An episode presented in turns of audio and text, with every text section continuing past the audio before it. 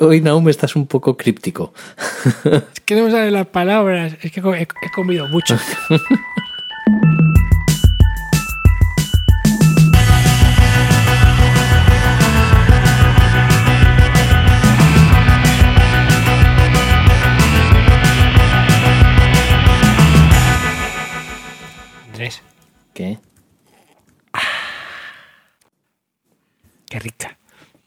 ¿Estás tomándote algún brebaje rico?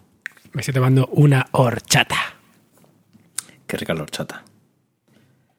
No sé si habíamos hablado de esto, pero ¿sabes que no puedo tomar horchata? ¿Tienes alergia a la horchata? Sí, tío. A la chufa, imagino, más que a la horchata. No jodas.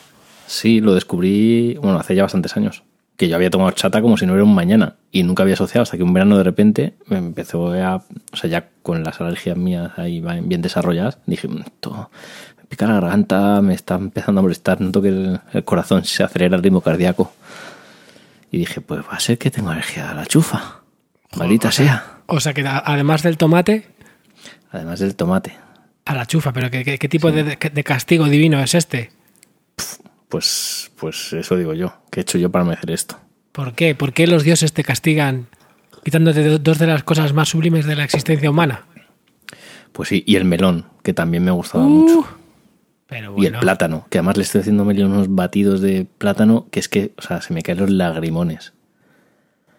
pero bueno, pero que, que, que- que- ¿Has enviado una carta de reclamación? No, porque había pasado ya la garantía hace muchos años. Pues oye, la, Esto ni Apple Care ni Amazon tiene tanta garantía. la horchata tiene muchos detractores también, ¿eh? ¿Sí? ¿Por qué?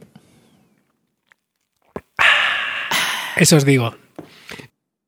Pues a mí la horchata me parece una cosa súper rica así para, para, para el calor, ¿no? Para el verano. Sí, además dicen que es muy nutritiva y esas cosas, pero mm, Andrés, tú cuando de tus recuerdos horchatiles, Sí. la horchata es como el helado, ¿no? Como que da sed. ¿No te pasa que bebes horchata y luego tienes que beber agua porque te deja sed? Más que sed, como que, o sea, como te reseca la boca, algo así. Es una sensación rara, sí, ahora que lo dices. Sí, Pero- no, lo había, no lo- no lo había asociado con sed, pero sí, o sea, era horchata y vaso de agua. Eh, es como... O sea, es como café y cigarro. Bueno, ¿O ¿Te acuerdas cuando íbamos antiguamente al, al café comercial que fuimos alguna vez eh, en nuestros años así... sí, mozos. En la primera década de, de- década de los 2000 y en- cuando ibas a, a tomar churros te ponían automáticamente un vaso de agua, como tiene que ser. Claro que sí. Como mandan los cánones. Pues, Pues- eso sí que es por lo de la, la que se, se queda como áspera con el chocolate. la- la- ah, ¿Cómo me es? encanta. Sobre todo cuanto más puro es el chocolate, más. mí me encanta esas, ese chocolate al 95%, 97% que te tomas una. Bueno, ni una, media, media onza, te la pones en la lengua y de repente notas como, como si hubiera un agujero negro en tu boca, ¿sabes? Y es como. "Ah, ah, ah, pero qué, qué- qué- qué maravilla es esta. Y, y el que tenían allí era ese tipo de chocolate. Ya no me acuerdo. Eh, hombre, era el chocolate, el del chocolate con leche, pero era potentón, sí, sí, era, no, no era un chocolate Warren Page. Era, no era tan, o sea, no, no sería el 90 y pico por ciento, que eso ya es como muy hardcore, pero, pero sí que era potentón, sí recuerdo, sí. Ojo, qué tiempos, ¿eh? Yo lo que me, acuerdo es que eh, en, aquella, en aquella época el café, este café, el café comercial, ibas en invierno y salías oli- oliendo a fritanga porque estaban haciendo churros a lo que daba, ¿te acuerdas? Que era lo normal. Total. Ir a total. comerte unos churritos, un, pues yo qué sé, un día de invierno por la tarde el café comercial. Muy rico. Y era muy tradicional con los señores jugando al, al dominó en la planta de arriba, Total. bueno. sacando las fichas ahí. ¡pa! Ah, Con, con las mesas de, de mármol, que es como, al, al dominó solo se puede jugar en mesa de mármol. Claro. Y hacían ¡pa! Y luego decían. Pito 7. Y decían ¡In your face! Bueno, y Joffrey no decían, decían, toma zapatera. Es como cuando te dejan a, a cero o algo así. No, es que no me acuerdo. Bueno, Mi padre, que ha sido jugador de dominó toda la vida, me mata. Es algo muy humillante, no me acuerdo exactamente qué es. Y se lo hicieron, se lo hicieron a, a un amigo suyo y, y eh, encima como para vengarse un poquito más y ser más, más crueles, le pusieron un anuncio en el periódico local, que supongo sería información, ahí en Alicante, en plan rollo zapaterías, no sé qué, con el nombre de, o el apellido de, del que, que se lo habían hecho. ¿Sabes? En plan humillación total. Oye, ojo, poca broma que hay grandes jugadores de dominó, como por ejemplo Fidel Castro. Anda, no lo sabía. Sí, sí. Y creo que Aznar también jugaba al dominó un montón. Bueno, un montón. Jugaba. O se hacía fotos con señores mayores jugando al dominó. Cuando no hacía pesas, estaba jugando al dominó. No, eso fue antes de convertirse en vigoréxico. Sí. Bigotéxico, es cuando tienes una, una obsesión con dejarte bigotes. Bigotéxico. Totalmente. Cada vez más, un bigote cachas, cada vez más grande el bigote. Aunque Aznar yo creo que se ha ido haciendo más pequeño, ¿no? De hecho, ahora ya no sé, ya no sé decirte si tiene bigote. Como barba, ¿no? De dos días. Mm, Yo diría bigote de dos días. Bigote de dos días, pero es como que, como que le falta algo, ¿no? Está raro ahí. Hombre, a ver, Hay una cosa ahí como que falla. es que tiene medio paralizado el labio superior, por eso se dejó bigote en su día. Y al quitárselo, pues es raro, porque tiene medio. ¿Esto que me estás contando es un hecho o, me- o- o- te lo estás inventando? Porque real- me estoy creyendo. Eh, no, no, era. Hostia, me acabas de hacer dudar si me lo he inventado o no, pero yo juraría que es verdad. Hombre, no, no movía el labio, pero nunca supe si era porque hablaba así. Que hay gente que parece que no mueve la, la parte superior por algún tipo de, no sé, costumbre o lo que sea, pero ahora me hace dudar si Aznar realmente tenía algún problema congénito en el labio superior que hacía que no lo moviera. Pues entonces, mira, forocoches. A ver, forocoches.com. ¿Por qué Aznar lleva bigote? Resulta que cuando Aznar era joven, pues sí, parece que también fue joven, aunque parece increíble. Pues cuando era joven, como iba diciendo, vivió una temporada en Logroño y se entretenía en escribir artículos de corte, digamos, fachilla, en un periódico. Y por lo visto una noche estaba de marchilla por Logroño y en una bodega no se le ocurrió otra cosa que entrarle a una chica que tenía novio. Resultado, bronca y una cicatriz por encima del lado superior que desde entonces tapa con el mostacho. ¡Wow! Esto dicen en Forocoches, que como sabemos es una fuente de información primaria de, de calidad. Por supuesto. Bueno, me- si es ficción, me gusta mucho la ficción. Pues sabes que, que decías tú lo de la horchata, volviendo un poco, porque a Arnau también se le queda la horchata en el bigote, seguramente. A los que tenemos bigote se nos quedan la, los, los brebajes que tienen un poquito de densidad se nos quedan en, en- en el bigote. Y, y ¿sabes lo que me pasa a mí? Que en la cuarentena he dejado el café. Anda, Bueno, no lo he dejado todo. O sea, me tomo un, solo un café por las mañanas. Y ya no me tomo más. O sea, ni el segundo de mitad de mañana, ni el tercero opcional de antes de comer, ni el tercero o cuarto de después de comer, me los tomo ya. te tomabas hasta cuatro cafés al día. Sí, normalmente dos o tres y a veces cuatro. Depende de la temporada. Mira, puedo dormir fatal toda la noche por un solo café. Entonces, si yo me tomara cuatro, entiendo que obviamente no se puede comparar porque tú ya has desarrollado tolerancia, pero si yo me tomara cuatro, yo creo que me tenían que hospitalizar. También depende del café que tomes, o sea, y esto algún día, si quieres, buscamos a alguien que sepa y que nos lo cuente. Pero el café, en teoría, no. O sea, si tomas un café natural bueno y no sé qué, no sé cuánto, no tiene por qué darte ese insomnio, no te tiene por qué mantener despierto igual. De hecho, ¿quién, quién tomaba? Espérate, ¿había alguien que, común que tomaba muchísimo café? ¿Algún conocido común? Eduo, pero cantidades ingentes. Sí, y ahí está, mírale, Sí. está bien, Parece un tipo normal, ¿no? yo lo veo bien. Bueno, la verdad es que se entiende que sea tan, tan hiperactivo y haga tantas cosas, ¿no? Porque toma mucho café. O tomaba, O tomaba, no sé, la verdad. se lo tenemos que preguntar. Sí. Es como el episodio de Fry de Futurama. Le dan no sé cuánto dinero y se lo gasta todo en tazas de en café. Entonces va- van como con un contador que va apareciendo a lo largo del episodio. Y al final, cuando se toma las no sé cuántas tazas de café, no sé si eran 100 o cuántas, entra como un espacio, una especie de estado zen en el que ve el aleteo de un colibrí a cámara lenta y es capaz de salvar a no sé cuántos ahí como... Me encanta, Futurama. Bueno, ya que estás hablando un poco de café, vamos a unir el tema de, de antes, la horchata, con el del café, haciendo un pequeño inciso entre medias. El primer inciso es que hace poco me compré una Aeropress, que no sé si la, si la has probado alguna vez, pero sabes que No. es esta, este cacharrito que te permite hacer café expreso de forma manual. O sea, no es un Sí. cacharro que lo pongas en ni, al, ni al fuego ni nada, sino que tú le pones ya el agua hirviendo Sí. y te permite hacer varios cafés. Creo que puedes hacer, si son expresos de los pequeñitos, puedes hacer cuatro. Y luego más grandes, pues puedes hacer dos dobles. Eh, y, y bueno, lo compré porque desde que me, me mudé a esta casa, y aquí en esta casa había una cafetera italiana enorme, que no me gustaba mucho el, el sabor. Bueno, y aparte yo prácticamente no tomo, lo tengo para, sobre todo para, para invitados y Para los tal. invitados, claro. Claro, y cuando a veces viene una sola una persona y quiere tomar un café, pues al final hacía la cafetera entera y a lo mejor lo tenía ahí varios días hasta que si venía otra persona o no, o luego me tomaba yo. Pero bueno, digamos que no, me parecía que era una, caf- una cafetera muy grande y, y aparte pues llevaba tiempo como que quería probar el, el Aeropress porque había leído que hacía un café que, que quedaba muy rico de sabor y, y tal. Y luego aparte estoy comprando café rico por ahí y la verdad es que está... Está muy bien, pero vamos, yo tomo muy poquito, lo tengo sobre todo cuando vengas a casa te hago uno. Mm. Y luego para unirlo con, con, con la horchata, eh, el otro día comentaba en, en mi Instagram y hay mucha gente que decía, ¿qué dices? Esto nunca, nunca lo he probado. Y hay gente que decía, ¡qué asco! Y, y es que cuando he viajado a Castellón, una cosa muy típica de Castellón, eh, allí es desayunar café granizado con horchata. Me parecía que está buenísimo. Yo cuando lo probé tuve una especie de epifanía y dije, ¿esto por qué no es una cosa famosísima? ¿Por qué no lo venden en toda España? Y desde entonces me lo sigo preguntando. O sea, está realmente bueno. Además, te lo puedes comer también con fartons y, y de verdad, muy rico. A ver, cualquier brebaje tomado con fartons está más rico, eso es un hecho. Sí, y aunque bueno, creo que en, en- bueno, en Madrid solo he encontrado fartons polo en todos sitios Claro, eso. y los que entienden dicen que comparados con los que puedes encontrar en Valencia, pues no, no está muy allá, pero bueno, yo me conformo porque no hay otra cosa. A ver, ahí en Granier tienes fartons también. Lo que pasa es que son como todas las cosas de Granier, que están bien y son baratos, pero no le pidan más. Y luego tienes en Mercadona, que creo que es un hacendado.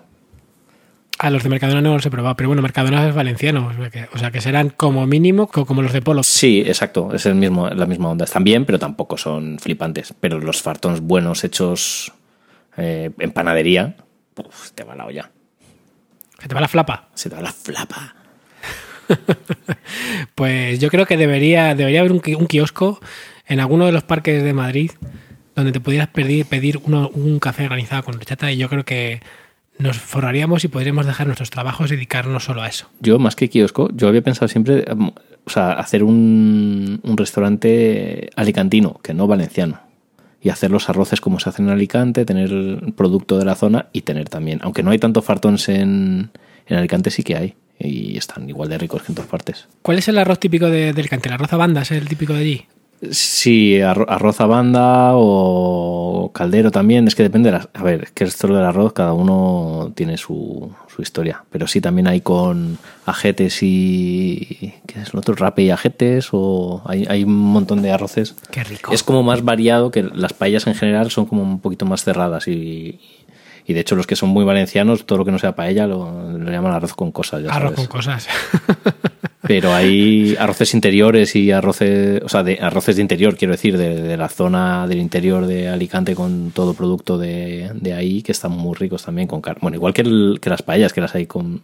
Bueno, no sé, es que tal, nunca quiero polemizar mucho con esto porque la gente se ofende mucho muy fácilmente. Pero a mí en general el arroz es la típica cosa que me parece que hay que hacerlo con lo que se tenga, ¿no? Que es lo, lo que mola de cocinar, es decir, te adaptas a, la- a lo que hay. Si estás en invierno y estás en el interior, pues tienes unos ingredientes. Si estás en el exterior y eh, hay más peces o lo que sea, pues lo haces con lo que haya, ¿no? Es, es, Claro. es un poco la magia de la cocina, ¿no? Porque es un plato que se hace en todas partes y cada uno tiene su variedad. Uno más caldoso, otro se hace al horno, otro se hace al fuego, no sé. Y si estás en una terraza no puedes tomar arroz de interior, claro, porque... Ah. Oye, lo del café Aeropress este me, me, me, me tiene... O sea, porque sí, no lo he probado todavía nunca, pero, pero sois varios ya los que me habéis hablado de las bondades. Yo es que tengo una máquina Express. Express, un café rico. Lo bueno que tiene el, el Aeropress es que tú puedes buscar tu forma de hacerlo. Bueno, pues la gente juega con la temperatura, hay gente que lo hace a 80 grados, hay gente que lo hace con el agua de ebullición, luego puedes jugar con el tiempo que lo dejas y depende del tiempo que lo dejes, pues tendrá un sabor u otro. Y lo bueno que tiene el Aeropress es que es, una- es tan barata que es que vale, creo que no vale ni 30 euros o vale 30 euros justos. Hay muchísima, muchísima información en internet de cómo lo hace la gente. Hay varios métodos de hacerlo, el normal, el invertido, que te permite ponerle poner más tiempo el, el agua en contacto con el café. Y la presión la haces tú a manopla. Eso es. a O sea, que es como, es como una cafetera de émbolo, más o menos. Entiendo que es mejor o más sofisticado o tal, pero... Eso es una mezcla entre émbolo y, y un expreso, porque en una émbolo no hay no hay presión, simplemente es que tú filtras, ¿no? O sea, le pasas el, el para abajo el filtro y lo que haces es quitar las partículas de, de café que se van abajo, ¿no? Y eso te permite tomártelo y no tragarte todas las partículas. En la Aeropress, en cambio, el filtro tapona completamente el, el café y si no haces presión, presión con la mano, no, no pasa. Entonces ahí es donde, es donde se produce el, el efecto de, de máquina expreso. Eso es lo que le da calidad a la película. Eso, eso. Pero vamos, yo no soy el más indicado porque yo no soy, yo te digo, no soy un gran enten- entendido. Me la he comprado por una mezcla de razones prácticos y, curiosi- y curiosidad y todavía no me he puesto a explorarla porque yo tengo una sensibilidad al café que ya me, me, me hace ser seguramente el peor. Porque ya te digo, si me tomo un, un café ya me pongo nervioso. Pero bueno, la tengo para, ya te digo, para aprender y me voy ajustando con los comentarios que me hace la gente que viene. Entonces, oye, Claro. pues está bien, pues no sé qué. Pues. Y luego miro más formas, ir probando también cafés diferentes de los que venden y, y con eso me entretengo. Pero vamos, es un servicio que ofrece mi, mi casa a los invitados. Oh, una cata de café. Qué rico. O sea, ¿se, te ocurre una forma de, de hacer café granizado en casa? Me tendría que comprar sí o sí una batidora esta de vaso, ¿no? Tendría que ser café hecho, luego congelado y luego hecho granizado. Exacto. O sea, que podrías hacer como um, hielos, ¿no? Claro, lo, lo- lo congelas en- con una cubitera y luego lo, lo trituras con a baja velocidad, ¿no? O con mucha velocidad. Yo nunca, nu- nunca tengo muy claro. Hablando de, de- de estos vasos de, de triturar, el otro día me acordaba de los de Will It Blend, ¿te acuerdas? Uy, que metían absolutamente todo excepto a... ¿Eh, ¿Cómo era? Chuck Norris. A Chuck Norris, es verdad. Ese no consiguieron. Fue lo no único que, no, que no triturarlo. consiguieron, porque resurgió de las, de las migajas. La verdad es que era una campaña cojonuda, ¿eh? Porque el tío, o sea, es que tenía como. Era carne de meme, ¿no? Y sigue siendo todavía. Bueno, creo que ya no, porque ya es muy antiguo, pero. Pero había mucho meme con el Will It Blend. Tenía mucha coñita, encima Mm. trituraban todos los cacharros nuevos, ¿no? El.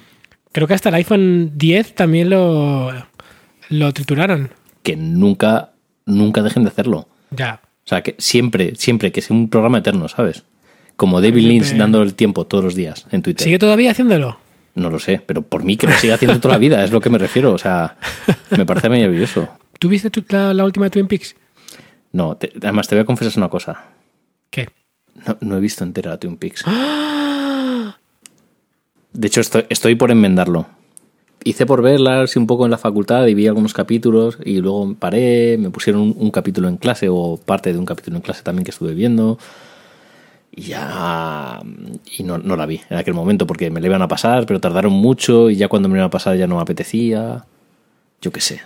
Pues merece la pena y además la, última temporada que hicieron, yo creo que a todo el mundo nos daba un poco de miedo a ver qué iba a hacer David Lynch con una serie que es tan, tan mítica y la verdad es que hizo una cosa completamente única. O sea, la temporada última de Twin Peaks es muy diferente de, la, de, lo, que, de lo que se hizo antes en Twin Peaks, de rara y creo que consiguió respetar el, el espíritu original mm, en ciertos momentos y creo que en otros consiguió hacer algo, bueno, pues que yo creo que es más fiel a lo que es David Lynch ahora, ¿no? Y, y más cercano a cosas que ha hecho estos últimos años. No sé, o sea, creo que lo ha hecho muy bien. Supongo que Inland, Empire tiene más, más eh, relación con el- la última temporada de Twin Peaks que otras cosas que hizo antes, a lo mejor más como Carretera Perdida, etcétera. Pero bueno, la verdad es que todo es, todo es muy... Digamos que está como en Gauss, que el principio de la carrera de David Lynch es más como el final de la carrera de Lynch y lo que está en medio es un poco más menos el David Lynch. Podría ser, podría ser, porque yo creo que en la serie, en la última temporada, puede. De hecho, puede, puede que hemos llegado aquí por equivo- equivocación, pero, pero puede que tenga sentido. Creo que la última temporada de David Lynch aúna las cosas más nuevas de David Lynch con las más viejas y las ha unido de, algún, de alguna forma todas en, el mismo, en la misma temporada. Podría Ajá. ser, fíjate, fíjate. Mm. ¿podría ser la, la última temporada de, de- de Twin Peaks el producto definitivo de David Lynch, donde aglutina todo lo que ha hecho en una sola obra? ¿Podría ser, Andrés? Podría ser, pero como no la he visto no puedo decirlo. La verdad es que tengo muchas ganas, ¿eh? De hecho, lo que me está haciendo ahora querer verla es haber escuchado todos los comentarios de todo el mundo de la tercera temporada. Y de hecho es que hasta me regalaron un libro súper bonito que, que no he leído, evidentemente, por no querer tener ningún tipo de spoiler. Me- es que me sorprende esto que me dices, porque su tercera película era Dune Es verdad. y Blue Velvet es la cuarta. Y la segunda es El hombre elefante. Blue Velvet la hizo. Bueno, es que como hizo varias con Kyle, con Kyle MacLachlan, de hecho hizo Dune, pero ya no sé si Dune la hizo antes. Creo que puede que Sí. hiciera antes de Twin Peaks, ¿no? Y creo que Blue Velvet la hizo después o durante, no me acuerdo. Ah, la primera temporada. No, yo creo que después, porque Twin Peaks es de los es 90, ¿no? O 91. Mira, Blue Velvet es del 86. Por eso te digo que yo creo que es posterior. Sí, sí, no, no, abril del 90. Se estrenó el 8 de abril del 90. O sea que sí, sí, son posteriores las dos. De Kyle MacLachlan. Maclac- Otra vez. MacLachlan. Es- es- Este lo hemos vivido, ¿no? De Kyle MacLachlan. Sí. MacLachlan. Madre mía. Luego lo que mola aparte de Twin Peaks es que tienes. Tienes también la peli de Fuego Camina conmigo para verlo. Hmm. Eh, no sé, pues luego aparte es de es de esas- de esas películas que te dejan Pozo. con ganas de, de investigar más, incluso después de haberla visto, porque es, es un poco como en ese sentido, para mí fue la antesala de Perdidos, ¿no? Ese tipo de series que, que después de cada capítulo te, te apetece, te gustaría poder mirar en foros. En aquella época, de hecho, el hecho de que no existiera internet, yo creo que, que jugó en contra de Twin Peaks, porque mucha gente por lo que fuera, no podía ver un episodio y se, que se descolgaba, ¿no? Y, y la serie fue bajando en, en audiencia. Dicen que en parte por, por eso.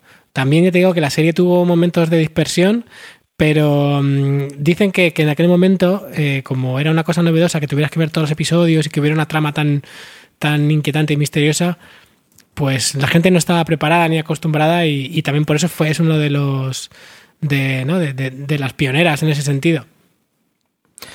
Eh, sí, pero bueno, a ver, fue una serie que impactó mucho en su momento, ¿no? Era la típica serie de, de la máquina de café, ¿no? De, de- de que la gente el lunes o el martes, no me acuerdo, se, se ponía el domingo por la noche, ¿puede ser?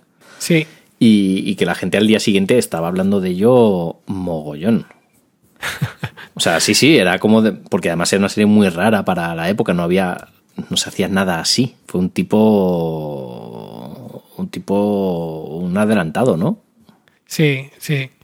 Por eso mola, pero bueno, aún así, la verdad es que la serie, a pesar de, de ser, de ser pionera, tiene un encanto que, que, que aguanta el tipo, o sea, que, eh, que merece la pena verla. Y esto habría, habría que est- estudiarlo un poquito más porque yo no sé qué- hasta qué punto las series que eran un poquito más largas de, de- lo tradicional eran 23, 30 episodios, ¿no?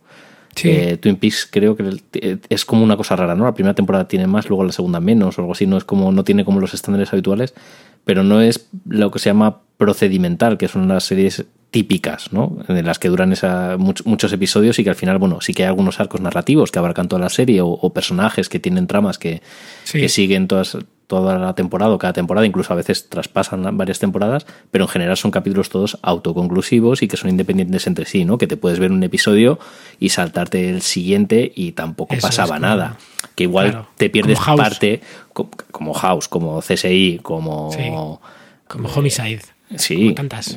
como, la mayoría de series, ¿no? Sí. Y entonces, claro, en, en un momento en el que no se podía volver a visitar, este tipo de series eran muy castigadas y, y, bueno, aquí en España casi era un milagro que se pudiera emitir una serie de este tipo, porque en general se han emitido las series casi de cualquier manera, ¿no? Que se ponían los episodios en el orden que le parecía bien, no sabemos muy bien a quién ni por qué, y ver una serie tal y como se concibió era prácticamente imposible.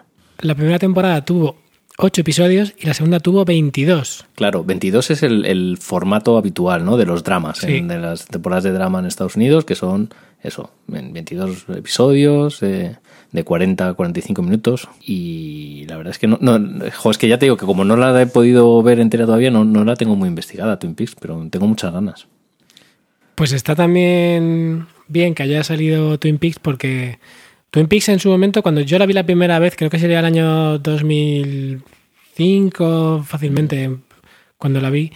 Y, y en aquel momento me dejó una, una impresión tan, tan, tan fuerte que luego estuve pues, mucho tiempo obsesionado, leyendo en, en, foros y bueno, también porque la, la, la, serie da para ello, ¿no? Da para teorías, ¿no? Pasa como pasa un poco como con una serie como Evangelion, ¿no? Que es eh, tienen tanta, tan, tantas cosas misteriosas alrededor que no se explican en, en, explícitamente en la serie que, que da para ese tipo de conversaciones de foro, ¿no? Lo que tú decías de, de, de máquina de café, café, luego en realidad se trasladó a los foros y ahí se hizo ya una cosa como mucho más elaborada donde la gente escribía auténticos tochos, ¿no? Donde teorizaba sobre lo que realmente había pasado en el episodio tal, el episodio cual, qué significa esto. Una de las primeras series que pasó con esto fue precisamente perdidos, ¿no? Porque dejaban las claro. tramas tan abiertas y encima estamos en este momento con internet ahí a saco, con los blogs, que estábamos todos como locos, que era terminar el episodio, irte corriendo a internet a ver si alguien había escrito algo pensando y compartir, oye, y esta movida y esto del sí. pie de la estatua egipcia, que mo, mo. yo qué sé. Pero claro, con Twin Peaks en los 90 no existía esto, era claro. la máquina de café el día siguiente. Lost lo petó también muchas gracias a, a, a, la piratería, a los torrents, porque si no, no Total. lo hubiéramos podido ver eh, aquí de igual. Aquí la pusieron y era, era una locura lo mismo. O sea, cuando la pusieron en la 2 al principio, si no mm. recuerdo mal, era como que ponían los episodios y además yo me acuerdo que empecé a verla ya más tarde y a base de pirateo por eso, porque porque era como no, no, no había manera. De hecho, sí, no, me intenté comprar los DVDs de la primera temporada cuando vi dos episodios y no se podían comprar tampoco. Y era como, pues a piratear. Y, te acuerdas el lío con el doblaje, porque tardaba unas horas en salir el doblaje, pero que, que, que era increíble sí, sí. lo bien que estaba organizado, que la gente lo que, que salía. Bueno, eso ya las últimas temporadas. Eso sí. ya era la 3 y la 4, ¿no? Y la 5. ¿Cuántas eran? ¿Cinco o seis? Ya no me acuerdo. Seis, eran seis. seis, era muy larga. Pero yo creo que ahí se vio, o sea, la, las productoras de, de contenidos audiovisuales de, de, ese tipo se dieron cuenta que lo que la gente quería era poder seguirlo a nivel mundial, ¿no? Y ahí es donde pues series como HBO se pusieron las pilas y sobre todo ya también con series como Game of Thrones mm. que las sacaban en todo el mundo a la, a vez, la vez. claro. Porque esos son fenómenos mundiales que nadie se quiere quedar detrás, ¿no? Eh, mm. Nadie quiere estar por detrás de la información y tienen y, y, así cada episodio tiene el impacto que ellos quieren que, que tenga, ¿no? Y, y, y la verdad es que es curioso cómo ha ido evolucionando todo de una forma un poco orgánica, ¿no? O sea, es como que la gente lo ha ido demandando y mientras no era posible hacerlo con los medios oficiales, pues se hacía con los, con los no oficiales. No, claro, es que también cuando, cuando se emitió eh, Perdidos, Netflix todavía mandaba DVDs por correo. Es verdad. Uh, Claro, es que han pasado muchas cosas en todo este tiempo. Todos los streamings de a la carta, es que no existía eso. Era, sí. Es que es una locura pensarlo. Ahora es muy fácil, claro, que se estrene una serie que en todo el mundo, tipo en la casa de papel, ¿no? Y de repente lo, lo vamos, reviente en todas partes. Si gusta y tiene calidad y encima le han dado la suficiente promo y la han recomendado eh, de forma honrada o menos honrada, ¿no? Como esto que hace Netflix ahora dice, esto es lo que más se ve esta semana. Sí, sí, claro, porque lo dices tú. Sí, sí eh, pues bueno, dices, joder, tiene, es más fácil porque lo controlas tú y lo, todo el mundo tiene acceso a ello, pero en, en a principios de los 2000 y menos en los 90 cuando estamos hablando, es, era una locura. Pues lo que te decía antes es que, que, que me hacía mucha gracia que hayamos sacado Twin Peaks porque justo ahora mismo estoy en un momento similar con otro contenido, bueno, es audiovisual, aunque es, aunque es más interactivo, pero eh, hace poco me terminé en la segunda parte de, de Last of Us, uh -huh. que salió pues este mes de. salió a finales de junio, si no me equivoco, hace, hace tres semanas. Y, y, bueno, la verdad es que también ha sido es curioso porque se han repetido, digamos, algunos patrones de, de los que han ocurrido con estas series que, es, que son tan de tan de, de, de evitar spoilers, ¿no? De, de, que hay tanta expectación por lo que va a pasar que pero siendo un videojuego. Y, uh -huh. y, ha sido gordo además porque sí que hubo una filtración antes de sacar el juego y se lió la, se lió la marimorena porque salieron uh -huh. unos detalles muy importantes de la trama y, y luego además se desvelaron varias cosas, varios detalles de, de los personajes, de, de, personajes nuevos que no... y de personajes eh, de que, que salían en la primera parte. Y bueno, la reacción en internet con The Last of Us 2 está siendo increíble de tóxica. bueno, también estamos en un momento en el que la gente es bastante tóxica en general, ¿no? Sí, pero o sea, bueno, estamos en un momento en el que tenemos la, la, la piel súper fina y a la mínima nos engorilamos y estamos sí. ahí haciendo, sacando los dientes. pero particularmente el mundo de los videojuegos ya, ya Sí. recuerda el, el Gamergate. Sí, sí, qué total. tipo de es por algún por algún motivo, bueno, por algún motivo no, o sea, el motivo es que al fin y al cabo el tipo de personas que juega a los videojuegos ya sabemos qué tipo de personas es y hay cierto tipo de cosas que no, ¿Qué to- insinúas, lo- lo- no? no lo toleran. Pues que, es un, pues que es un mundo de chavales blancos, Andrés. Sí. de chicos, sobre todo. Aunque está cambiando, está cambiando el mundo de los videojuegos, por suerte está yendo a mejor. Y en ese sentido, pero todavía queda mucho. Hay mucha. mm, eh, ¿Cómo se dice? Una, mucha mentalidad retrógrada y hay cosas. Y, y justamente los desarrolladores, desarrolladores de The Last of Us han intentado con este juego eh, tener una. Ser más inclusivos, ¿no? Y, y- y que haya personajes que son gays e incluso trans en el último juego. Y lo han hecho muy bien, además. para mí no queda, no queda para nada forzado. Es que el hecho de que haya un personaje trans en el juego es importante porque, porque hay cosas que pasan que tienen relación y no son cosas, no son paparruchadas ni son metidas con calzador. O sea, son cosas que pasan en el mundo hoy en día y que han simplemente han elegido que eso pase en ese, en ese juego porque ya que hacían un videojuego con un alcance masivo, pues querían tener esa sensibilidad más inclusiva y hacer juegos que puedan hacer que, que gente más variada se sienta identificada con, con ellos. Algo que debería ser positivo, pero sin embargo en el, en el mundo de, de los videojuegos pues ha levantado ampollas porque la gente dice que, que- que lo han metido con calzador y que, y que no es natural, por ejemplo, que haya un personaje que, que hay una, una de las protagonistas está muy cachas y la gente ha dicho que no es natural que una mujer esté así de cachas, ¿no? Entonces, claro, había mucho cachondeo porque decían, vale, entonces este, este y este otro personaje femenino de juegos que, que ya existían, que están en mundos también postapocalípticos, pero que sin embargo van increíblemente sexys con medias, eh, trajes de cuero y, y perfectamente maquilladas, eso no está metido con calzador, ¿no? Claro.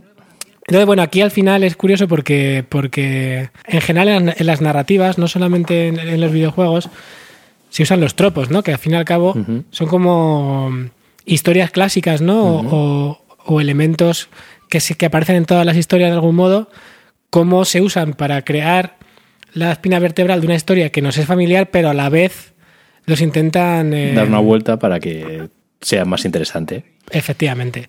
Por ejemplo, hablamos, podemos hablar desde personajes, ¿no? Como por ejemplo el héroe, Eso el es. El villano, o bueno, el antagonista, ¿no? Más que villano. Eso o es. podemos hablar de, eh, de experiencias o de narrativas como el viaje del héroe o como... eh, Hay millones es- y es una cosa fas- fascinante y aquí yo, yo tampoco soy el más entendido, pero recomiendo a la gente que le interese que se eche una, una- una vuelta por una página que se llama tvtropes.com, tvtropes, lo vamos a poner también, en, ¿dónde lo vamos a poner Andrés? en las notas del programa. ¿Que dónde están? En tres Vs dobles, eh, errordeconexión.com. Joder, qué bien. Y además es que lo podéis ver en las aplicaciones de podcast favoritas los que estés viendo, porque las ponemos ahí y normalmente tiene una pantallita que puedes hacer un scroll a un lado, a otro, arriba, abajo, o dar una vez al- a la carátula del podcast y, y aparecen ahí con sus links y con sus cosas, que nos lo curramos un montón. Danos unas votaciones y un poquito de cariño ahí en, en Apple Podcast, ¿no? Pero nada, eso, volviendo al tema, que TV Tropes es una de esas páginas en las que es un agujero negro. Entonces entras y primero te, te abruma la cantidad de información, después te fascina lo que estás leyendo y al final te acabas dando cuenta que han pasado tres horas y, y, y tu vida se ha ido por, por el desagüe, porque es que es, es fascinante. O sea, es una recopilación brutal, es como la Wikipedia, pero de los tropos que se usan en, en todo este tipo de series y contenidos audio- audiovisuales. Entonces, ¿Qué ha pasado con, con Last of Us? Last of Us es un, un videojuego que, que ya la primera, la primera parte ya hizo esto. O sea, digamos que ya eh, tomaba los tópicos del- del- de la ficción postapocalíptica y les daba una vuelta de tuerca. No solamente en, en, en qué contaba, sino también en, ¿Cómo lo contaba? en cómo lo contaba, y cuál es el foco de, de la historia. Y es una es un, un videojuego que, que es intenso, o sea, emocionalmente es intenso y, y te, te lo hace pasar mal. Es un, pero te lo hace pasar mal, además, de una forma muy consciente, porque mm, tan- desde la primera parte, la violencia en el juego es una violencia que te hace sentir un poco incómodo. O sea, a ver, tampoco vamos a exagerar porque es un juego divertido donde también te lo pasas bien siendo un, un- un asesino certero y silencioso, ¿no? O sea, son las cosas son. No, esto no es un spoiler. Quiero decir, o sea, es un juego en el que matas a mucha peña y a, Tienes muchos zombies. Eso, es así, claro. Pero es un juego que intenta eh, hacerte sentir que esas cosas que estás haciendo tienen unas consecuencias. En el, en, no son como, por ejemplo, yo qué sé, del mismo desarrollador. En Uncharted es un juego que matas mu- muchísima gente, pero no pasa nada, ¿no? Eh, no es como, por ejemplo, en, en, GTA, en Grand Theft Auto, ¿no? que bueno, que sí que hay ciertas consecuencias porque te busca la poli, ¿no? Sí, pero bueno, es parte de la gracia del juego. y o es parte del encanto. sí. Entonces, en, en el Last of Us no hay policía porque, porque es un, un entorno post-apocalíptico, pero las cosas que haces tienen unas consecuencias en la trama y los personajes, aunque sea emocionalmente, eh, sufren esos actos que tienen que, que- que hacer para poder sobrevivir o para poder conseguir cosas, ¿no? Eso siempre ha sido así, tanto en el primero como en el segundo, solo que en el segundo lo han llevado un poco más allá. Dando una vueltecita, ¿no? Claro, pero ¿cuál es el problema? Que, que por las decisiones narrativas que han tomado en la segunda parte, que tampoco son para nada como, como fuera de lugar, viendo de dónde vienen, es decir, es un juego que tiene una historia que es coherente con sí, con sí mismo, pero claro, como es una historia que no busca satisfacer a los fans, sino que busca, al contrario, busca dar más de lo mismo, pero en el sentido de, de ¿qué es lo que te da las tobas? Una experiencia intensa emocionalmente. Pues en el segundo han querido exactamente eso, no han querido relajarse, sino han querido dar una experiencia intensa. ¿Qué ha pasado? Que a la gente no le ha gustado. Ya. ¿Y qué han, y qué han decidido? Pues eh, como de- decir que, que lo han hecho mal y que se han cargado, que se han cargado la, la historia. Entonces ha sido cuando, aparte de esto, más lo que contaba antes, que la gente siente que hay una agenda LGTB detrás y que la han metido con calzador, pues ha habido una avalancha de reseñas de- negativas en, en- en varios sitios de, de internet. Sobre todo creo que Meta- Metacritic creo que es el que más eh, se han cebado. Le da la crítica un 94. Ujú.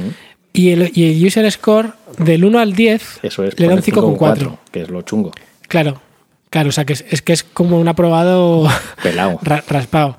Y no, obviamente no te recomiendo que mires las, No, no, los comentarios porque es un spoiler, pero hay un No, pero veo un nivel cero, de... dos ceros, un dos, madre mía. Sí, sí, sí, sí. Y estos son, eran fans, fans de la primera parte. Y con la segunda parte están enfadadísimos.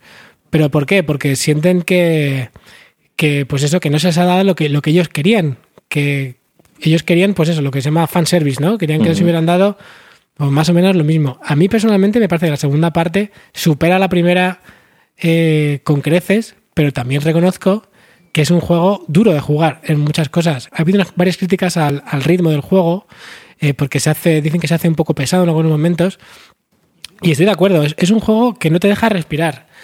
Y también es un juego que te lleva por un camino muy largo, Ujú. pero es aposta. O sea, es, es un, es un juego que ha sido dise- diseñado así y que los desa- desarrolladores han quitado mucha, mm, muchas cosas que les, han, que les han sobrado y han dejado justo lo que necesitaban, que necesitabas experimentar en el juego para que narrativamente tuviera sentido. Entonces, es una cosa que yo por lo menos lo, jugándolo lo he entendido así. Y cuando, y cuando me he acabado el juego, eso que en su momento fue como, puff, como me hizo sentir un poco pesado, también al final eh, sentí que había tenido como una experiencia eh, extenuante, ¿no? Intensa, agotadora también en partes, pero todo eso suma. Hombre, es parte de la narrativa, ¿no? También de los juegos. O sea, que, que te genere esa sensación de me está costando un esfuerzo llegar hasta donde quieren que llegue, ¿no? Justo, pero además es que eh, tampoco te puedo contar, pero es que, es que tiene sentido. O sea, es, Es que me encanta porque estás todo el rato midiendo mucho tus palabras y te lo agradezco tanto.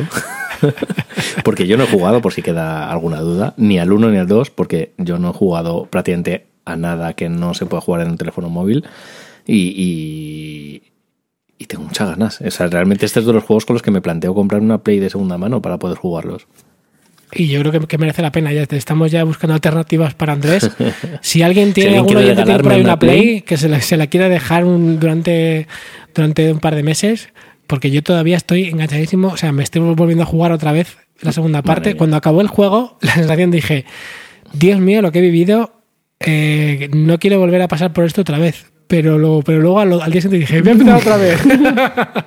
Qué guay. Y es, es tal cual. o sea, es una, es una, una experiencia que te deja, te deja emocionalmente agotado y a la vez maravillado del, del diseño del juego en sí. Es increíble el nivel de detalle. Eh, y ahora me lo estoy jugando. mm, Fíjate cómo ha sido, cómo ha sido mi, proce- mi proceso. primero dije, me lo voy a jugar, pero ahora más difícil. Además, me lo, me lo, me lo estoy jugando en el modo New Game Plus, que para los que no lo sepan es cuando te acabas un juego, puedes, volver a jugar, pero te respeta todos los, todas las cosas que te cogiste, ¿no? Todas las mejoras del personaje que te, que te cogiste, te las respeta. Entonces juegas desde el principio con todas las cosas. eh, no a tope, porque en este juego no te puedes hacer todas las mejoras en una sola partida, pero te las vuelves a jugar con todas las armas y todo eso, ¿no? Y además el, el modo, el juego se vuelve un poco más difícil. Entonces dije, bueno, pues voy a jugarlo en, en más difícil todavía y en modo New Game Plus. Pero luego, una, una vez lo estaba jugando, dije, mira, no, vamos Quiero a hacer un poco mezcla. Quiero, no, no, o sea, quiero volverlo a jugar en modo game, eh, New Game Plus, pero tampoco quiero volver a sufrir otra vez, sino que ahora voy a jugar un poco más difícil que estaba, pero tengo para compensar las armas que, que- que he cogido y voy a hacer que haya, o sea, voy a ir ajustando el, el- el nivel, eh, por ejemplo, el, de, el nivel de recursos que puedes encontrar en el juego también está muy influido por el nivel de dificultad y es un juego en el que generalmente nunca va sobrado de nada, siempre tienes que medir las balas que disparas porque hay muchas veces en, en que está así diseñado el juego, en que estás mal de, arm- de, de balas y tienes que usarla, tienes que usar el sigilo, o a veces incluso salir corriendo porque es que No no, tienes con qué es que no, no puedes. Es parte del, del encanto del juego, que esté tan bien ajustado. Entonces ahora estoy ajustándolo para que, para poder disfrutar de- del entorno un poco más y no ir tan asustado ni tan agobiado, porque realmente el diseño de, de- escenarios es increíble. O sea, y es una cosa además que me, me encantó del primer juego, que es las cosas que pasan y el mundo en el que vives es horrible. Eh, no solo hay, hay zombies, sino que también la parte humana de, de- de ese mundo es, es durísima. Es un mundo donde la gente hace lo que sea para sobrevi- sobrevivir. Y, y muchas veces son los humanos son los peores, porque hay muchos de ellos que se encuentran en una situación tan crítica que hacen cosas horribles, ¿no? Para poder salir adelante. Y, y para contrastar con todo eso, el entorno a tu alrededor es increíblemente bonito, ¿no? Es un mundo en el que ya han pasado muchos años desde que, desde, desde que comenzó la pandemia, que por cierto además está inspirada en, una, en, un, en algo que existe en el mundo real. Eh, no sé si lo hemos comentado aquí alguna vez, creo que no, pero hay un, hay un hongo que existe Ujú. que, que ataca a las, a las hormigas de unas zonas tropicales del planeta, que, que las controla mentalmente y... y What? Sí, sí, sí, sí, es increíble. Eh, creo que se llama el hongo, el hongo cordyceps, o, o digamos que ataca al, al cordyceps de, de los, de los animales. Entonces, estas hormigas al principio están normales, pero cuando llevan un tiempo infectadas por ese hongo, empiezan a comportarse de forma errática y llega un momento en que estas hormigas que viven en árboles se bajan más cerca del suelo, se agarran y pegan un bocado a una hoja y se quedan enganchadas y ahí es cuando el hongo acaba por controlar del todo el cuerpo y al final las mata y de la cabeza suele salir ese hongo, le rompe el, cr- el cráneo, la cabeza a la hormiga, sale por ahí el tallo de, de ese hongo y luego de ahí, de ese, de ese tallo, caen más esporas hacia abajo que vuelven a contaminar a otras hormigas y así el ciclo de, de vida de este hongo pues se, se mantiene, ¿no? Pero es curioso que además hay hongos similares que atacan a otro tipo de animales como, como ranas, ¿no? Y, eh, y otros insectos pequeños, ¿no? Y es curioso porque es un, un hongo que es como que de hace hormigas zombies. ¿Es el Ophiocordyceps unilateralis? Exactamente. Madre mía. Ese es. Y esto, señores, hace que esta noche no vayamos a dormir. Pues en el juego se han inspirado en ese, en ese hongo y entonces los zombies en el juego se mantiene también lo de que un zombie te pueda, te pueda morder y te conviertes en zombie, pero también están las esporas que si las respiras te conviertes en, en, en zombies. Súper guay para, para, para jugar una pandemia, ¿no? Es, es como, Mola mogollón. es como yo leyendo, como yo leyendo la carretera. Y lo que te iba a decir de los escenarios es que el mundo ya hace muchos años que, que, que tuvo esta, esta pandemia, ¿no? Entonces, este, este apocalipsis, ¿no? Que, que, hizo que el mundo se convirtiera en un caos y que cayeran los gobiernos y que quedara todo, todo limitado a zonas de, en cuarentena donde, la, donde unos, los militares controlan a la población de manera muy estricta y hay muchos problemas de abastecimiento, etcétera. Pero fuera de las zonas de, en cuarentena, la naturaleza ha tomado ciudades y calles y, y todos los escenarios que por los que pasas tiene una belleza increíble, donde el césped ha tomado el suelo, los árboles, las casas han caído y todo tiene esa sensación de haber sido abandonado hace mucho tiempo, eh, que a la vez hay una, hay una sensación muy, muy apacible, hay unos atardeceres increíbles, la luz es todo el rato preciosa de ver. Entonces, ese, ese contraste que hay entre, entre lo horrible del mundo y lo bonito de los escenarios te deja una, una huella de verdad ino- inolvidable. Y es como que te apetece volver a ver esos, esos escenarios una y otra vez. Y, y cuando la acabes, luego mola mucho ver lo que la gente hace en este juego con el modo foto. Que, que es que de verdad, o sea, son- hay unos fondos de pantalla, pero es el juego, o sea, no son ni siquiera las, las secuencias entre medias. El propio juego es eh, capaz de, de regalarte unas, unas visiones increíbles y, y, no sé, es, me parece que es una obra de arte. El nivel de detalle de los escenarios es muy loco y te puedes pasar horas eh, recorriendo las casas y los lugares que hay. Es el otro día estaba una casa en el juego y alguien tenía, junto a la televisión, había una torre de un PC y alrededor tirados un montón de, DVD grabados, ¿no? Y es como, pero ¿quién se ha puesto a hacer esto? Y es que cada lugar tiene su personalidad su- y es como que te puedes imaginar la gente que vivía ahí, las historias que pasaban, es una pasada. Joder, qué guay. O sea, me- es que cada vez que hablamos de esto me, me ponen más largos los dientes. Hay que conseguirlo, Andrés. Por cierto, me, me han dicho que durante la durante la- el confinamiento se, se disparó el precio de, de las consolas de segunda mano. Mm. Pero bueno, creo que ya estamos volviendo a bajar otra vez, ahora que ya está toda volviendo a su, a su lugar, bueno, entre comillas.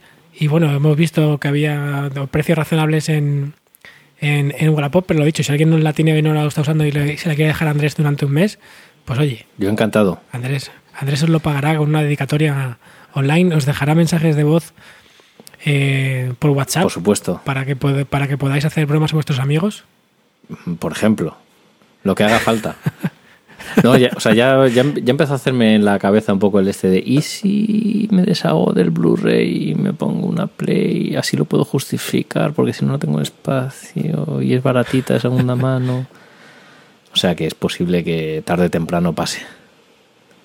Y, y volviendo al tema de ese tipo de, narrativas, ¿no? que, te- que son, son un reto, eh, a mí me, o sea, ese, ese tipo de cine siempre me ha gustado mucho, ¿no? Pues tienes directores como, como Haneke.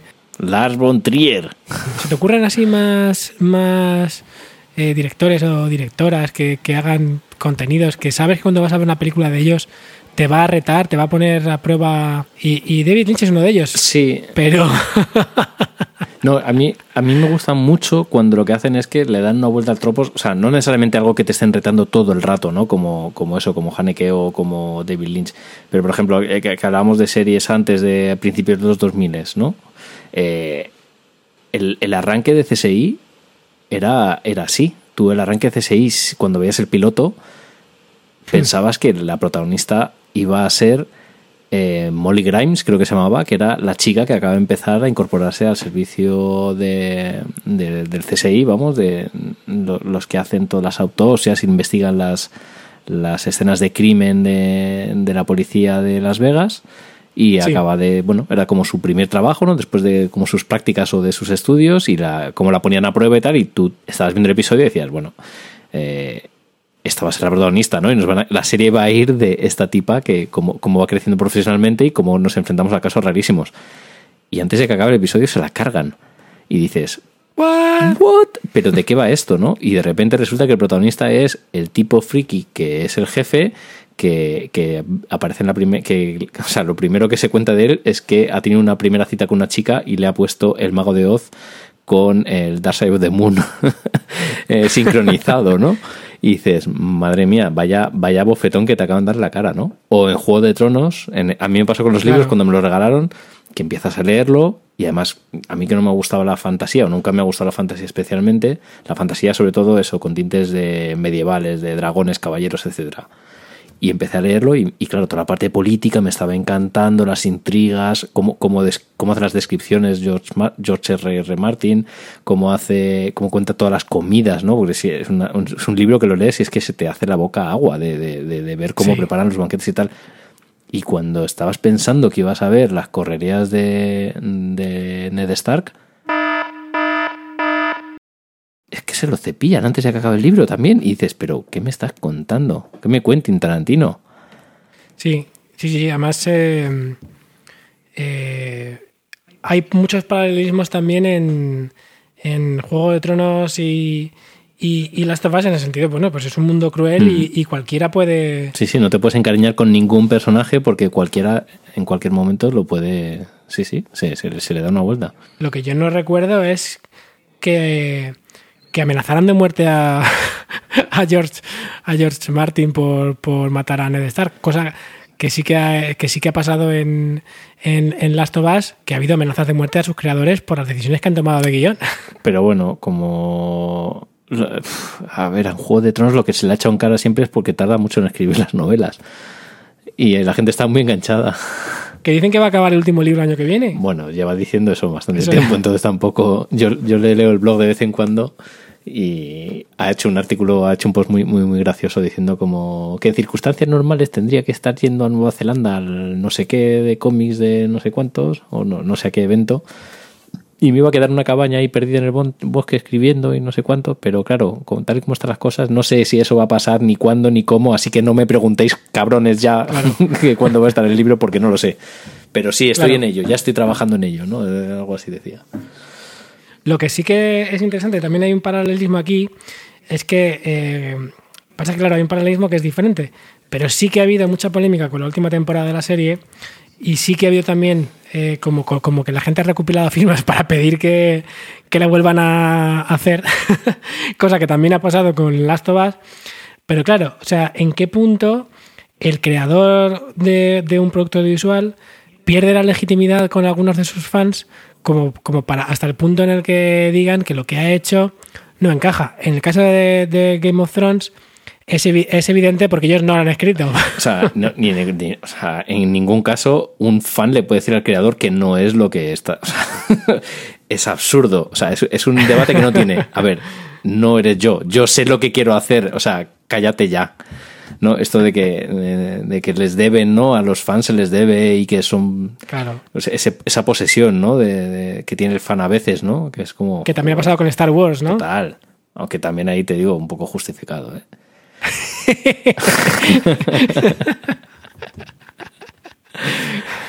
No, fuera, fuera coña, es, es verdad que, que la gente tiende a... Estas estas son en general las pasiones mal llevadas, ¿no? El- la falta de, de empatía y de entender las cosas. También pasó con Perdidos, con el final, por ejemplo. Bueno, en general a David Lindelof, el pobre, le tienen machacado. La, la carta que tuve que escribir antes de hacer Watchmen, ¿no? Eh, para explicar lo que iba a hacer y cómo lo iba a hacer antes de que nadie se le echara encima. Es verdad. Y fíjate que con la película de Zack Snyder que, se- que estaba publicada, tampoco era muy. O sea, el listón no estaba muy, muy complicado, la verdad. Pero, joder, no sé, yo es que nunca lo he entendido. Yo, yo creo que los que. O sea, te puede gustar más o menos, pero hay ese, ese rollo posesivo de no has hecho lo que yo quiero, te odio.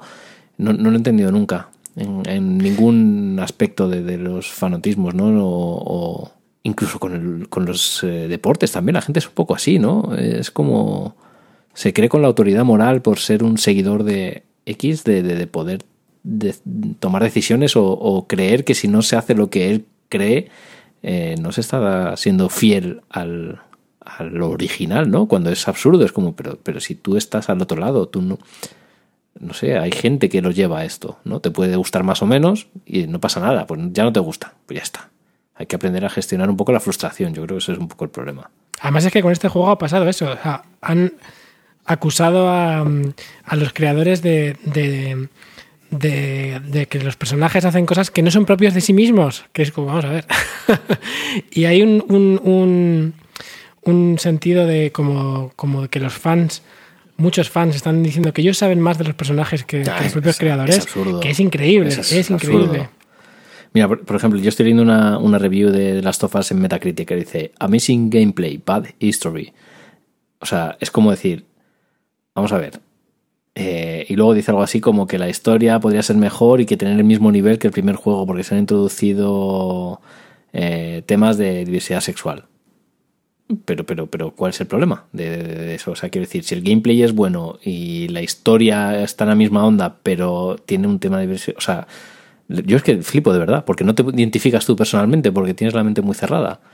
Es un juego brutal. Yo de verdad, o sea, para mí Last of Us 1 y 2 son mis juegos, vamos, de mis juegos favoritos de la historia, hasta el punto que podría decir que me han, me han fastidiado el resto de juegos. O sea, no tengo... Ya no quiero jugar a nada más. Es, es- es verdad, o sea, es como que ahora juego a un juego normal y me parece que es un juego de niños, ¿no? No es no me hace pensar. Es verdad que obviamente no todo el mundo tiene que jugar para eso, ¿no? Hay gente que de hecho, muchas veces solo quieres pasarlo un, un rato bien, ¿no? Y, y, oye, también me lo he pasado muy bien con el, yo qué sé, pues con el Spider-Man que se hizo, eh, pues no sé si fue el año pasado, hace un par de años, me lo he pasado muy bien jugando, pero, pero claro, el, el tema es que los juegos de ahora tienen son ambiciosos, ¿no? Y, y, y, cuando hacen las cutscenes, ¿no? Son con actores muy buenos y, y hacen ya pues siempre motion capture y, son expresivos, mm. pero claro, me da mucha pena cuando un juego, un juego que está tan tan logrado en algunos aspectos, pero luego en otro, pues a nivel de guion, pues el guion no tiene mucha chicha, mm.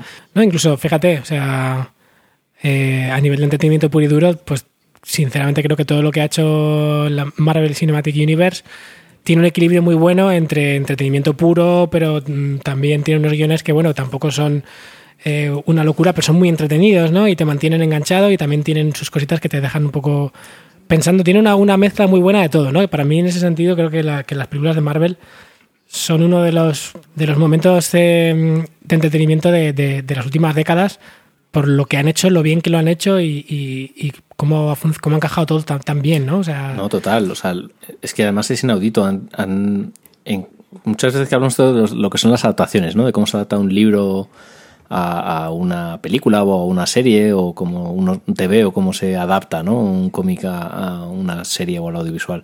O sea, creo que han conseguido trasladar esas interconexiones que tienen en el mundo de los cómics, ese universo que parecía imposible que nadie pudiera hacer nunca jamás. ¿no? Y más saliendo de un estudio independiente como era Marvel en el momento en el que empezó con todo el universo cinematográfico y con las restricciones de no tener derechos de muchos personajes que ha habido vendiendo para hacer adaptaciones a algunas productoras, etcétera.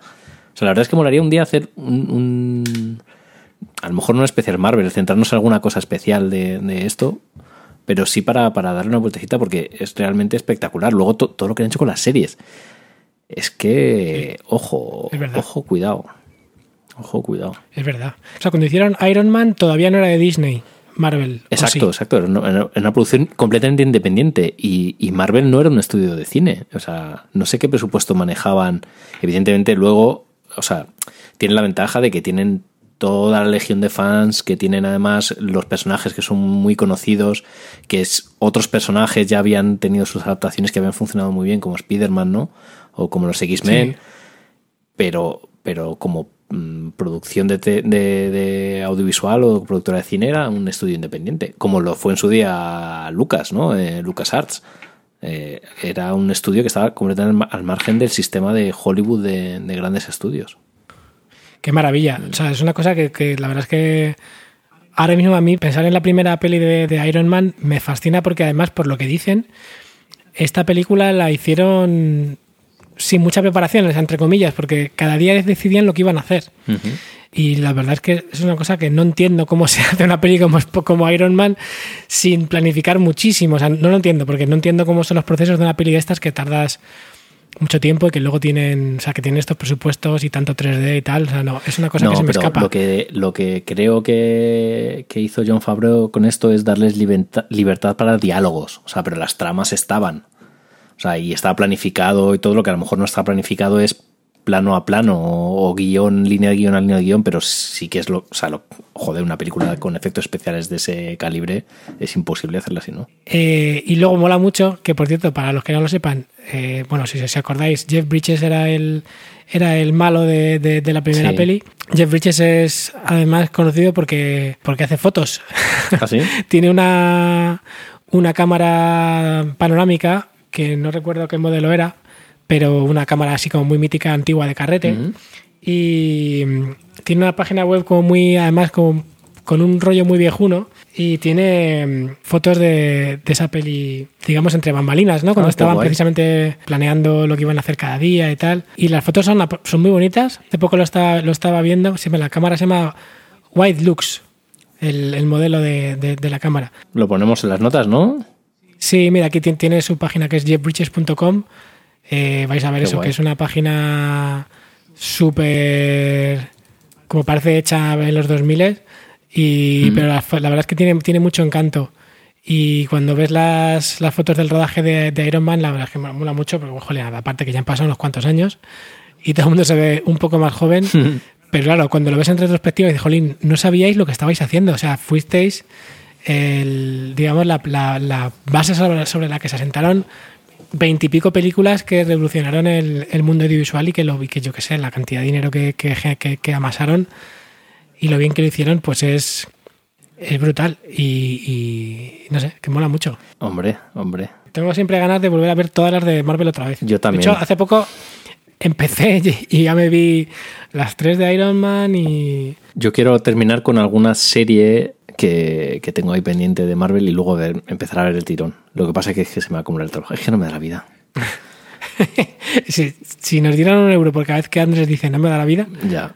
Es que no tengo tiempo para ver todo lo que me encantaría y re- rever las cosas bien, en condiciones. Yo, o sea, yo de películas estoy al día del universo cinematográfico, ¿eh? me las vi todas, absolutamente todas en orden, y también voy al día de Marvel Legends of Shield, que es la serie de Marvel que está directamente, bueno, o estaba, ya no tiene mucha relación. Bueno, esta última temporada está retomando. Eh, está relacionada muy directamente con las tramas generales que aparecen en el universo cinematográfico y con un montón de guiños, o sea, que no son cosas que son súper grandes, en, en algunas cosas sí, por ejemplo, cuando se desata toda la... Bueno, se pueden decir spoilers de esto ya que ha pasado muchos años, sí. Cuando se, Sí, se descubre que Hydra o Hydra o Hydra, ya no sé cómo decirlo si en español, en inglés o inventado, Hydra. Hydra está infiltrada dentro de Shield. eh, eso sí que se.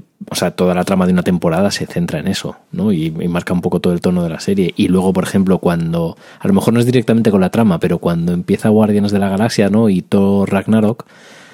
Sí que de repente la temporada siguiente de of Shield tiene un poco ese tono de el espacio futurista, sucio, de chatarra, de chungo mal pero con mucho sentido del humor también y, está guay. O sea, a mí me, ha gustado mucho, me, parece que además, y la última temporada que está ahora, que es la ya después de un par de amenazas, esta es la última de verdad, es no como el archivo que cuando mandas de eh, archivo punto final, ahora sí, final 2.3, ahora sí, te lo juro que ya no hay más pues eh, se lo están gozando. Porque además han hecho una cosa súper friki que no sé si. No lo voy a contar. Nos, nos vamos a guardar para hablar un día más de, de Agents of Shield y de las series de Marvel. ¿Qué te parece? ¿A ti- ¿A ti te, te- te- te ha gustado mucho la serie? Yo no la he visto. O sea, a mí.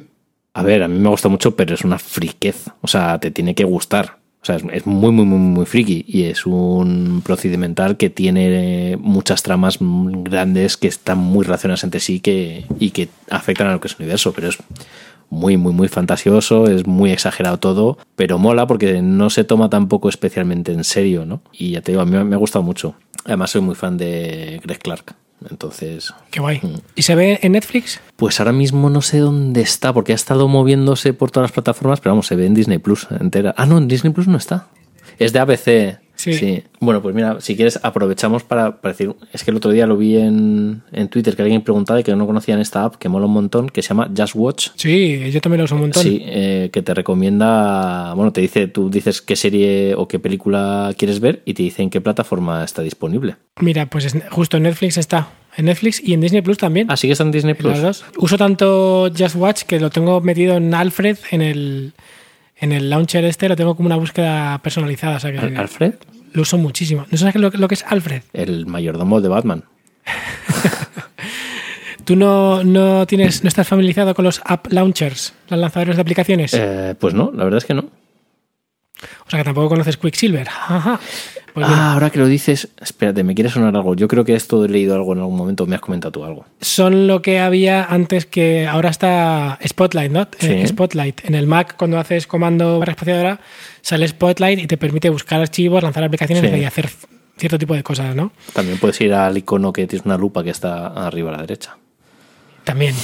Eh, bueno, pues hace muchos años, o sea, en realidad Spotlight no es el primero que lo hace, sino que hace muchos años ya mm, había aplicaciones para hacer esto, eran aplicaciones dedicadas y, y algunas de esas aplicaciones hoy todavía existen y lo que te, te hacen es te permiten hacer más cosas que puedes hacer con Spotlight. Eh, entonces, uno de ellos es Alfred. Launchbar es uno también de los más antiguos, o sea, el primero es del año 96. Wow. Es bastante, bastante antiguo. Y Alfred es más moderno. Pero vamos, entiendo que se llama Alfred por el mayordomo de Batman, ¿no? Porque es como un Sí. mayordomo que te mm, le pides cosas y te las da. Y lo que tiene, lo bueno que tiene Alfred es que puedes configurarlo de mil formas, ¿no? Entonces tú, por ejemplo, imagínate, yo uso también mucho, aparte de mm, Just Watch, también uso All Music, por ejemplo, o cosas así, o incluso DuckDuckGo. Entonces tú te puedes configurar tu propio comando para lanzar una búsqueda en cualquiera de esas, de esas plataformas directamente desde, Alfred, ¿no? O también Alfred te permite cosas una cosa muy chula que es eh, hacer eh, acciones con archivos, por ejemplo. Es decir, por ejemplo, tú haces una búsqueda de un archivo que tienes en tu disco duro, pues imagínate, tienes un, un MP3, entonces te lo localiza y puedes, pues desde abrirlo, desde ahí, renombrarlo, moverlo, y si eres un tío así que te manejas con el teclado, pues es, rapidísimo, porque si sabes cómo se llama el archivo y sabes a dónde lo quieres mover, es muy rápido porque ya vas poniendo todo con el, con el teclado y, es muy ágil. Permite hacer un montonazo de cosas. O sea, Alfred te permite también eh, lanzar eh, Apple Scripts, eh, te permite lanzar scripts de, keyboard maestro. Es una, una, locura. O sea, y bueno, y está bien de precio además, es muy amigable a nivel de interfaz para configurarlo, te permite, yo que sé, también expulsar unidades que tengas montadas, también tiene un gestor de mm, del portapapeles y también de, snippets. puedes tener fragmentos de, texto que usas muchos, las tienes en una especie de lista y las puedes lanzar cuando quieras y pegarlo. Pero estas cositas también se ponen, o sea, con la anterior versión de iOS ya se podían hacer todo este tipo de cosas, ¿no? De atajos y de... Sí, sí, sí, también eh, iOS también tiene, bueno, y, Mac en general, mm. en MacOS también. En MacOS también, sí, se con si se con iCloud, puedes tener también abreviaturas que luego te lanzan un texto un poco más largo y Alfred tiene eso, pero lo tiene un poco más potente porque también puedes meter variables o puedes eh, hacer que, el, que si tienes algo, algo en el clipboard también aparezca metido de alguna forma en el texto que has pegado. O sea, es un poquito más flexible. Y puedes tener agrupaciones, puedes hacer un montón de cosas con, con contactos, no sé. O sea, es un típico complemento de productividad que, que mola mucho. Y cuando tengo una búsqueda que la uso mogollón, me la configuro ahí, porque es que realmente es muy rápido. Pues ahí tengo, yo que sé, pues puedo buscar en Apple Maps o en Google Maps, depende de lo que quiera. Incluso puedes hacer búsquedas encadenadas. Por ejemplo, tengo una búsqueda que la hago cuando necesito inspiración para temas de diseño, pues puedo buscar en varias plataformas a la vez. Si quiero buscar cómo la gente ha diseñado un tipo de, de proceso típico de interacción, pues, por ejemplo, yo que sé, una tontería, algo fácil, un desplegable, imagínate, por decir algo, algo tonto, pues puedo lanzar una búsqueda que me va a buscar en tres sitios, en Pinterest, en Dribbble y en otro sitio, ¿no? Entonces ya directamente me, hace, me abre tres pestañas y me hace esa búsqueda en los tres sitios. Es una cosa muy versátil y muy divertida también de usar y que mola mucho. Y Just Watch, pues es una de las búsquedas que, que tengo. Adoro Just Watch. Porque ¿qué sería de nosotros sin eso? No, total, o sea, yo lo uso muchísimo siempre. Es esa promesa que Apple TV quería, con, la app de Apple TV quería cumplir y no ha cumplido porque obviamente los cada, cada propietario de plataforma tiene otros intereses que Apple, pero bueno. Pero también es una tontería porque les beneficiaría, ¿no? Decir, si, si, si tuvieran... Es que, bueno, a ver, vete a saber cómo está implementado esto y si hay API o no y qué, qué pide Apple para todas estas cosas. Tampoco lo sé. Pero, joder, si lo hace eh, Just Watch, porque no va a poder conseguirlo alguien como Apple, ¿no? Se podrían comprar Just Watch para coger todo ese know-how, ¿no? O, cómo lo harán, no sé. O sea, ¿qué pasa? Que también es que creo que en España la versión que tenemos es un poco descafinada. Me parece que en Estados Unidos tiene más funcionalidades. Eh, entonces, no, no me hago la idea porque aquí siento que no funciona como funciona allí. Entonces, no sé hasta qué punto Aquí estamos al, yo que sé, al 30% de lo mm. que tienen allí y nunca me he puesto a usarlo en serio porque es una, da una experiencia un poco extraña. Entonces parece como que está medio camino. Entonces al final creo que igual que tú, pues tiramos de Just Watch y mm. la vemos donde, donde, tenga que, tengamos que verlo. Pero bueno, la verdad es que eso, que fuera de eso. Y la app creo que mola también bastante, la de Just Watch mm. para, para móvil. No, no, yo, yo lo uso en el móvil sobre todo. Porque cuando hago ese tipo de consultas lo hago vía app, sí. O sea, no, no lo suelo hacer estando en el escritorio, sino que cuando se me ocurre es como, ah, es porque estoy haciendo otras cosas y tiro del móvil. De hecho, esto me recuerda, que no tiene nada que ver, pero hay un montón de series que no, o de, sí, series sobre todo, que no están disponibles en, en ninguna de las plataformas ahora, series antiguas de las que molan, que dice, ¿por qué esto no está aquí? ¿no? ¿Qué, qué, qué, qué problema hay para que un Netflix o un HBO o, un Prime Video, ¿no? Eh, tengan los derechos o consigan los derechos y lo pongan. Y, y, la mayoría de los problemas vienen por los derechos de la música. Porque antes de que existieran los DVDs, las series grandes, esto que decíamos, que cada temporada tenía 23 episodios, no se editaban en VHS. Se editaba como mucho, a lo mejor una recopilación de varios episodios y cosas así, con lo cual los derechos no se habían conseguido de las canciones para, eh, para ser editados a posteriori, o sea, más allá de la emisión, ¿no? Eh, para poder ser Sí. comercializados. Y esto al final es un no es una emisión en, en, en Netflix o en HBO, en estas plataformas de streaming, ¿no? Es, es un servicio bajo demanda, es como comprarte los DVDs de alguna manera o como alquilar unos DVDs. Claro. Y ese es el principal problema, que no haya muchas, muchas series disponibles antiguas, como por ejemplo aquellos maravillosos años. Ay, qué que para empezar la cabecera es una canción de los Beatles versionada por Joe Cocker. O sea, ahí tiene Sí. que haber pasta, problemas de licencia seguro. Y creo que había un artículo por ahí, lo buscaré para incluir en las notas, que, que comentaba un poquito eso mismo, ¿no?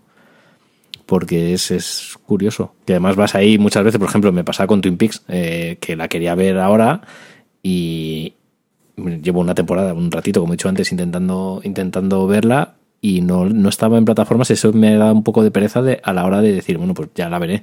Porque no es tan Claro. fácil como, joder, por ejemplo, Prime Video acaba de subir Expediente X entera, que es otra serie que tenía Anda. muchas ganas de ver y además verla desde el principio y en orden, porque claro, mm, yo he visto un mogollón de capítulos de Expediente X de todas las temporadas, pero no sé ni en qué en orden ni de qué manera, porque la habré visto de cualquier, de cualquier forma, ¿no? Porque aquí se emitían sí, sí, un poco. como la ponían, Claro. sí. Y además no, estoy seguro que no la vi todas las veces que lo emitieron y que me salté varios episodios seguro, porque era muy pequeñito. Y entonces ahora de repente me apetece ver un montón del tirón. Y por ejemplo, eso no está Twin Peaks o cosas más recientes. Me acuerdo, por ejemplo, con. Bueno, eh, Doctor Who, que es otra serie que estoy recuperando ahora. Las temporadas de las nuevas, que empezó en 2005, la 1, 2, 3 y 4, no están disponibles en ninguna plataforma. Madre mía. Y solo las puedes ver si te compras DVDs o si te buscas un torrent que las tengan en HD. Y, y otra, otra con la que pasa, esto también es con Doctor en Alaska. O Doctor en Alaska, por ejemplo, exactamente. Que no está en ningún lado. Que tampoco está en ningún lado. Que además hay como últimamente un run run, ¿no? De gente que está pidiéndolo ahí en redes de, oye, ¿qué pasa con esta serie? Me extrañaría incluso que, est- que esté en DVD esta serie. Ah, pues mira, sí que está. Está en Blu-ray, Ah, mira. en Amazon y en, y en DVD. En Blu-ray vale 150 euros. Y en DVD vale 64.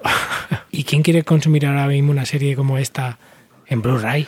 Bueno, pues alguien que es muy ¿Verdad? fanático y que la quiere tener porque la vio en su día y le gustó mucho y se la compra. Pero claro, a ese precio. Mucha, mucha gente como yo tiene el Blu-ray en la PlayStation. ¿Podemos garantizar que seguiremos teniendo Blu-rays en la PlayStation de aquí a, a los siglos? Porque, por ejemplo, ya la, Play- la próxima No PlayStation creo que tenga, ¿no? ya tiene tienen dos versiones. Ya tienes la, la Play 5, la vas a tener con Blu-ray y sin Blu-ray. Entonces, pues será un poco más, más barata mm, la que no tiene, ver, claro. precisamente por este tema de derechos, si tú quieres conservarte una serie o una película, cómpratela en Blu-ray o en la mejor calidad que puedas porque es posible que desaparezca o que en unos años no esté por vete tú a saber qué tema de derechos.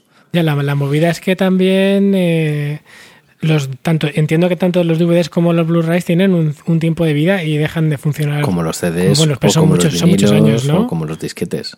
Claro. ¿Cuántos años? Bueno, los vinilos en principio, si no los usas, aguantan.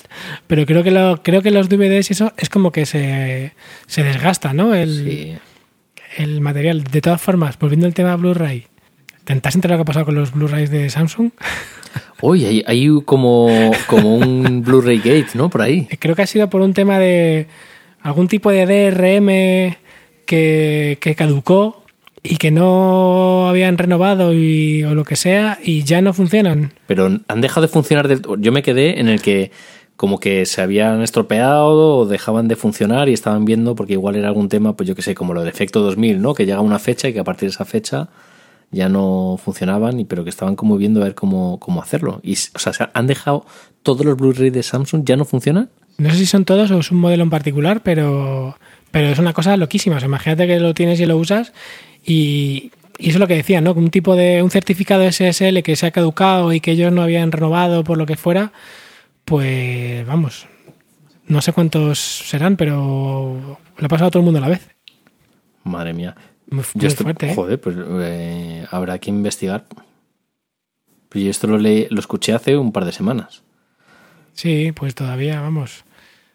Eh, creo que vamos, no, no tengo idea de si de si hay una solución, pero esto sí que es. Mira que yo no soy nada de ese tipo de, de, de- de conceptos, ¿no? Lo de la. ¿Cómo se llama? Obsolescencia programada. No, no, o sea, Pero esto es una obsolescencia programada quizá por, por, por fail. Pongo también un artículo que lo comenta un poco por encima Vale. en, en las notas. qué fuerte. Andrés, qué guay, ¿no? Volver a hablar otra vez y sin que hayan pasado años, ¿no? Entre medias. Joder, esto es como una temporada nueva de verdad. Yo ya me estoy viendo arriba, yo no sé tú, pero Estoy calentito. Yo eh, me siento ahí como, como calentando en la banda. ¿Sabes? A punto de salir al terreno del juego. Madre mía. Se dice así, ¿no? que hace que no vea un partido de fútbol.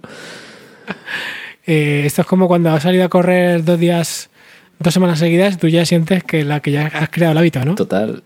Bueno, vamos a, vamos a seguir sin hacer promesas Sí, no, porque no hay que forzar. por vosotros, nuestros fans. Nuestros queridísimos seguidores, os, de- os debemos todo. Podéis escribirnos. Estamos en Twitter, ¿verdad? Escribe Andrés Sexy al 55.5. No, estamos en Twitter, que es eh, EDC Podcast. Puedes dejarnos un comentario en Apple Podcast o en algunas otras plataformas que tengan comentarios, no porque no lo vamos a leer.